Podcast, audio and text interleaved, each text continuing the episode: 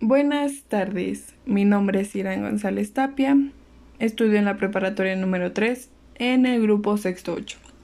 Bueno, hoy en día hablaremos sobre antropología filosófica, eh, teniendo en cuenta los pensamientos de Maquiavelo, Rause y Aristóteles. Síganme para saber más sobre ellos. Nicolás Maquiavelo nació en Florida. De sus obras más reconocidas fue los discursos sobre la primera década del Tito Livio y el Príncipe. Sobre su síntesis doctrinal, él tenía un concepto pesimista sobre los hombres. Él pensaba que los hombres son malos por naturaleza, traidores, crueles, envidiosos y ligeros. Por otra parte, lo que pensaba de un político es que debería ser un gobernante apto y eficaz, eh, también debe conseguir el amor de sus súbditos.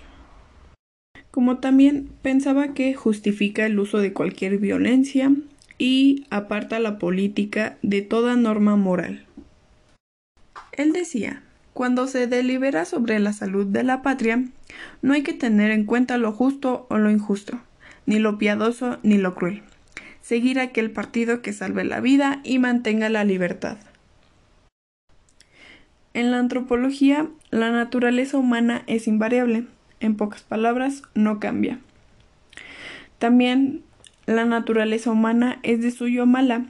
Tenía una percepción de que todos los hombres son ingratos, eh, traidores ante el peligro. También, eh, mientras les hacían bien, ellos son tuyos, te ofrecen su sangre, su vida, sus hijos. Pero cuando estaban en peligro, ellos se rebelaban el príncipe, la moral y la religión. Maquiavelo pensaba que el príncipe se sostenía sobre dos pilares, los buenos amigos y las armas. También decía que no debe de ser arrogante el príncipe, evitar una inquietud perpetua, también como ser moderado, sabio, buscar consejeros sinceros y discretos.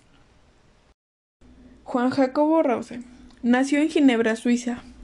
Colaboró en la enciclopedia. De sus obras más reconocidas, Nueva Elosia, Contrato Social y Emilio.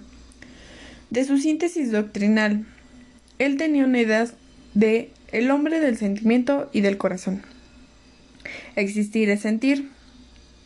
Nuestra sensibilidad es anterior a nuestra inteligencia y hemos tenido sentimientos antes que ideas.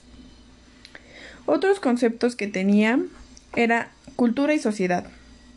Sus referencias y lujos sin sentido han tomado el desarrollo espontáneo del hombre, sus sentimientos naturalmente buenos.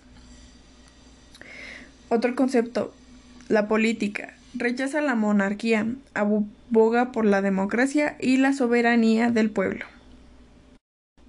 Otros era la educación. Él pensaba que era volver a la naturaleza. Por otra parte, la religión era la fe es cuestión de geografía. Pero bueno, eh, hablando de la filosofía de la educación, él decía que el hombre es naturalmente bueno, el hombre es bueno mientras no le altere nada extraño. Bueno, en la educación según la naturaleza, el hombre depende de la naturaleza y de la sociedad, lo cual engrandece vicios. También de su pensamiento, la primera educación debe ser negativa, liberar de vicios y errores. Algunos puntos tenía no hay que ganar tiempo, sino perderlo. Cuando viene el instrumento ya no se puede destruir. De las formas de gobierno, prefiere la monarquía electiva y rechaza la monarquía hereditaria. Y por último, para acabar y finalizar, Aristóteles.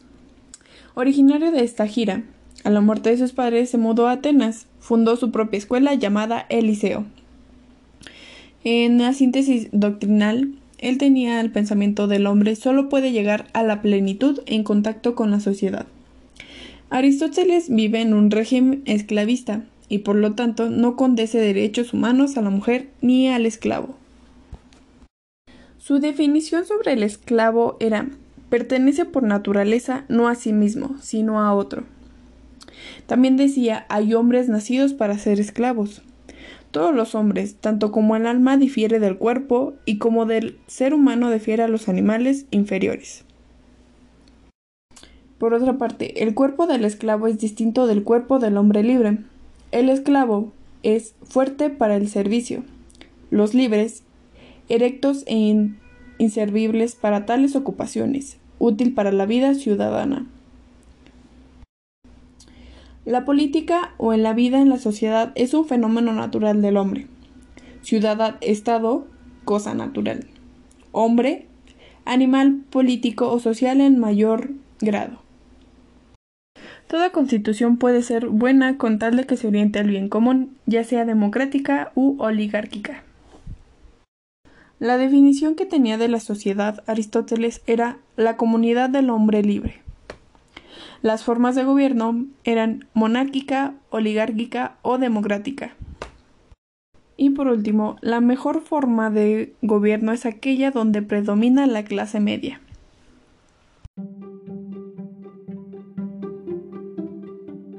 Bueno, esto fue un poco de los pensamientos de estos personajes. Espero que les haya gustado o les haya servido de algo. Nos vemos en el siguiente episodio. Hasta luego.